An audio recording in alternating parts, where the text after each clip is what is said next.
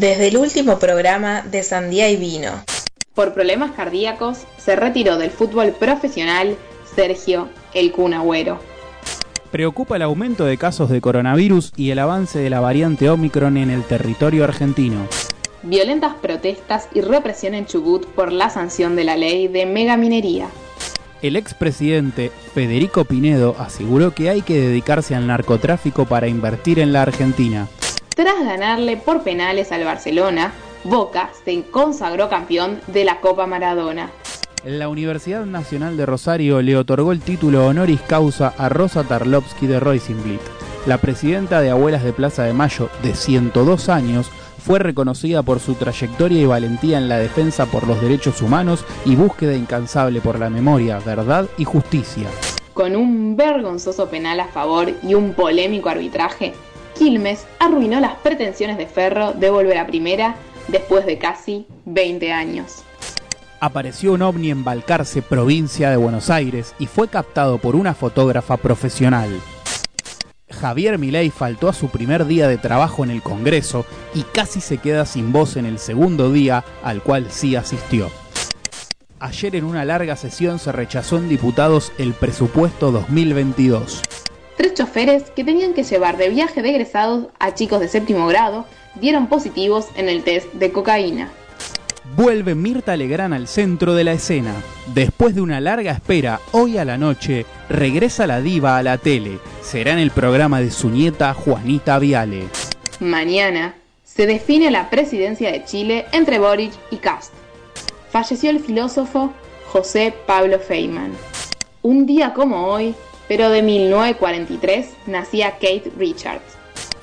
Además, hoy 18 de diciembre se celebra el Día Internacional del Migrante. Bienvenidas. Bienvenidas. Bienvenidos a Sandía y Vino.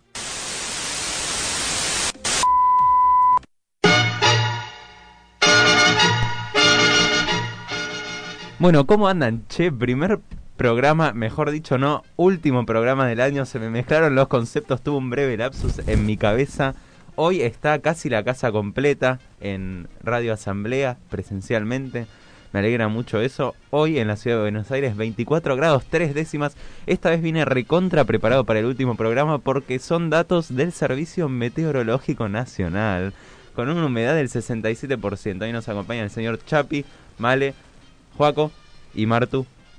En Radio Asamblea les mandamos un saludo a Cata y a Fede que nos estarán escuchando y a Santi. Asistencia casi perfecta hoy, ¿eh? Sí. Bueno, ¿cómo andan? Bien, buena semana, interesante. Eh, sorprendido con algunas noticias que se acaecieron en el transcurso de esta, podríamos decir, última semana del año. Ya lo que queda de acá en adelante prácticamente no existe porque además no estamos más en la radio.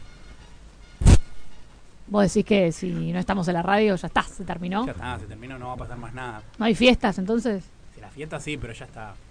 Ya está.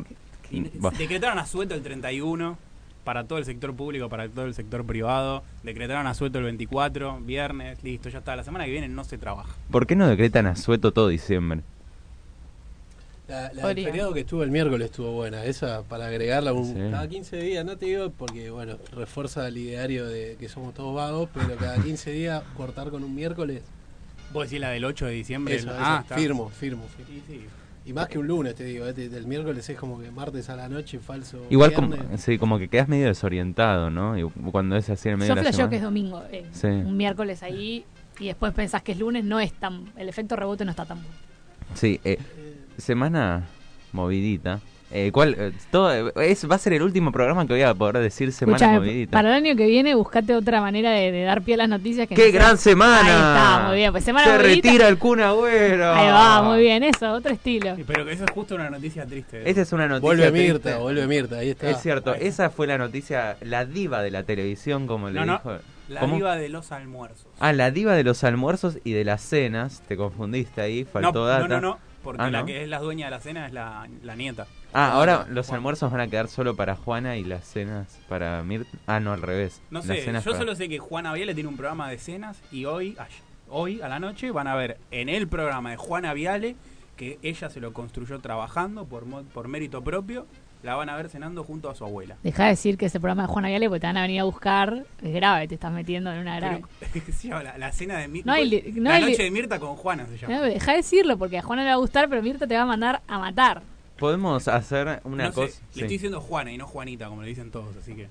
A todos le dicen Juanita, miramos, no, no me gusta. ¿Les parece podemos hacer una cosa así de tirar una mala o una buena? ¿No? o mejor más buenas que malas. Sí. Mira, yo te digo una buena. Moria fue a la cancha por primera vez a ver a Boca y Boca metió ocho goles. Talismán. Esa es buena. Y, apoyó sus pechos, sus pechos en, el palco. Dijo. que eso le dio. O sea, entre reserva y primera vio 15 goles de Boca Moria Casa. 15 goles de Boca. A la mierda. Ahora yo con una mala. Se murió José Pablo Feynman. Pero es una bomba nuclear.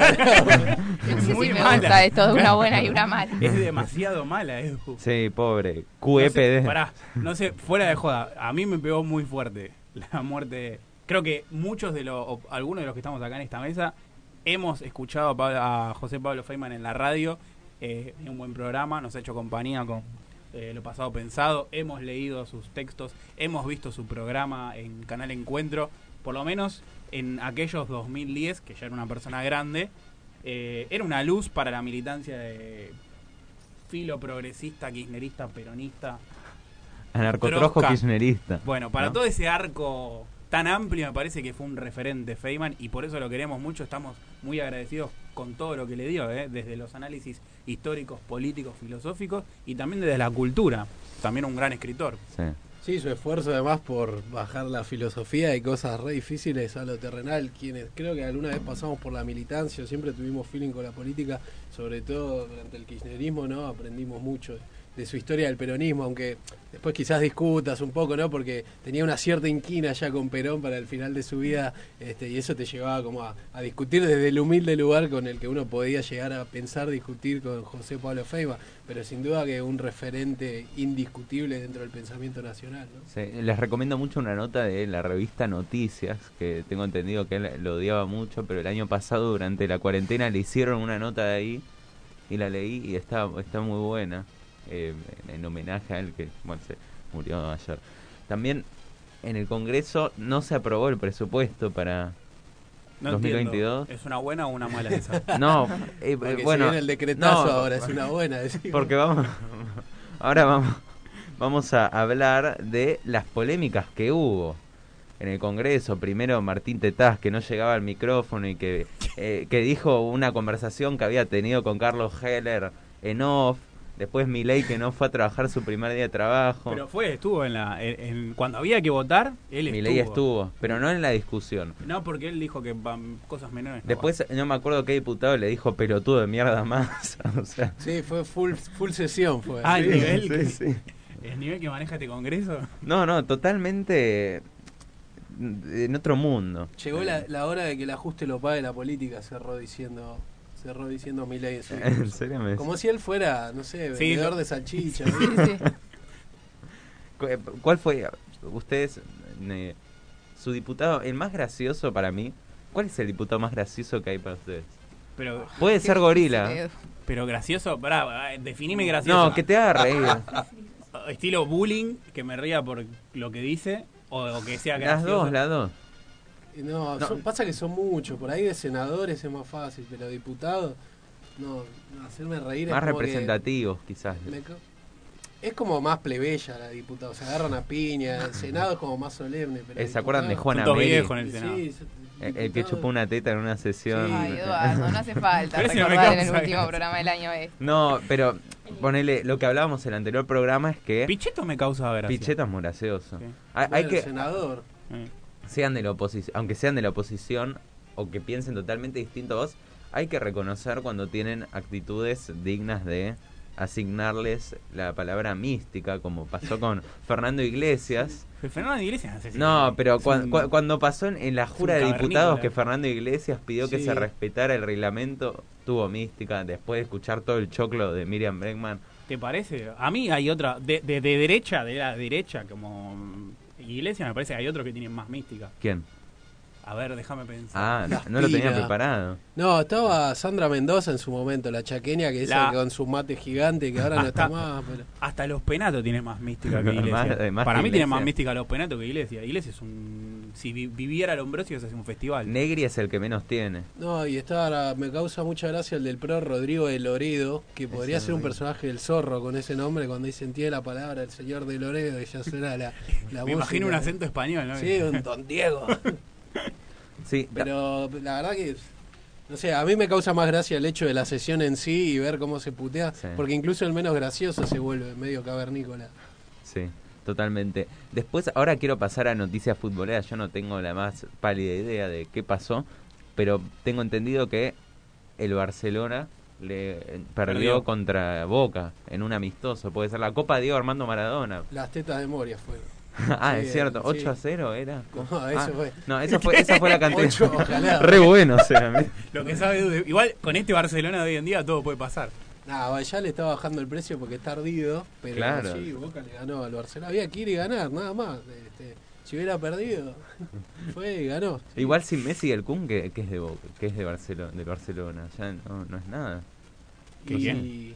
Y es una picadora de carne el Barcelona, le cerró la puerta a Maradona la cara, es como que tiene esa tendencia a aniquilar a los ídolos. Igual el Kun tampoco jugó mucho, así que. No, llegó a hacer un gol nada más y no le dio más el core. En, en el minuto 37 fue eso, ¿no? Ah, no, Ah, Porque sabía ese dato. O no sea, sabe yo no, no sé nada cero de fútbol, pero que en el minuto 37 lo sabe. Son como Rayman. Eh, O sea, no sabe nada de fútbol, pero te dice los minutos. Muy random, muy extremadamente random. Ah, también hay protestas en el sur, más específicamente en Chubut, porque se aprobó un proyecto para avanzar con la mega minería, que causaría un fuerte impacto ambiental, tengo entendido. Más podría traer beneficios económicos.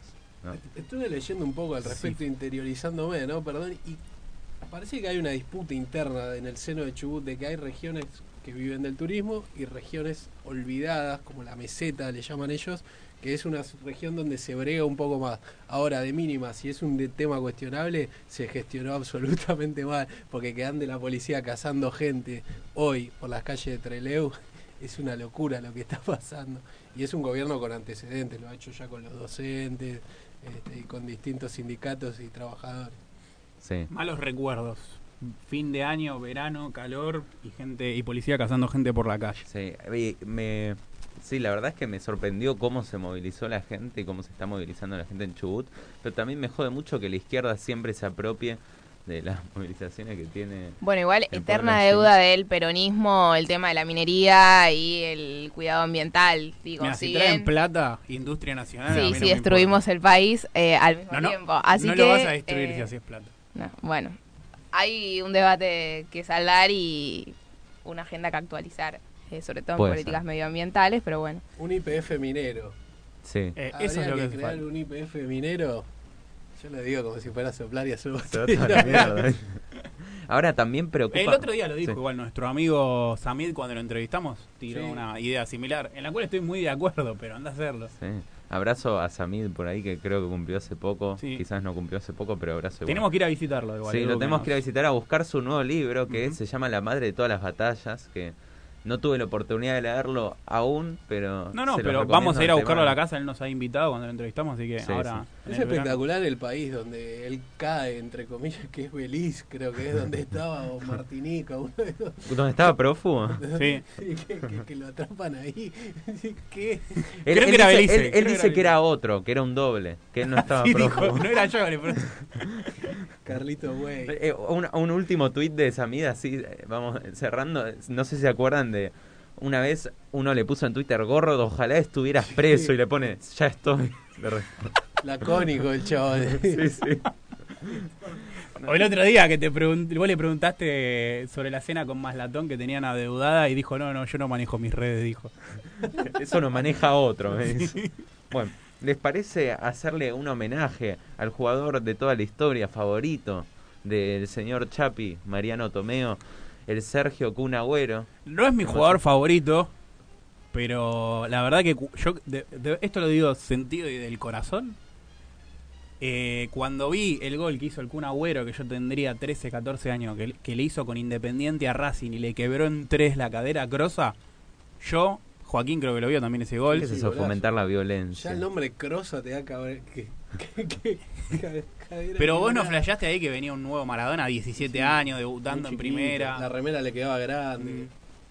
Ahí yo todo, que creo que todos pensamos que, venía un nuevo Maradona. Y muy poquito después de ese gol, el Kun Agüero además se hizo cantante. Ah. Y grabó con los leales de la cumbia, bandón de cumbia santafesina, grabó una hermosa canción que se llama Llevo el fútbol en la sangre. ¿De quién? ¿De quién? Del Kun Agüero, papá. ¿De quién? ¿De quién? Kun Agüero, papá. Escucha, mami. Esto es para vos y mis hermanas. Por las ganas que no puedo está siempre presente por las emociones que me hace sentir. El fútbol es mi pasión, mi gana de vivir. Juegas al fútbol poniendo lo mejor de ti.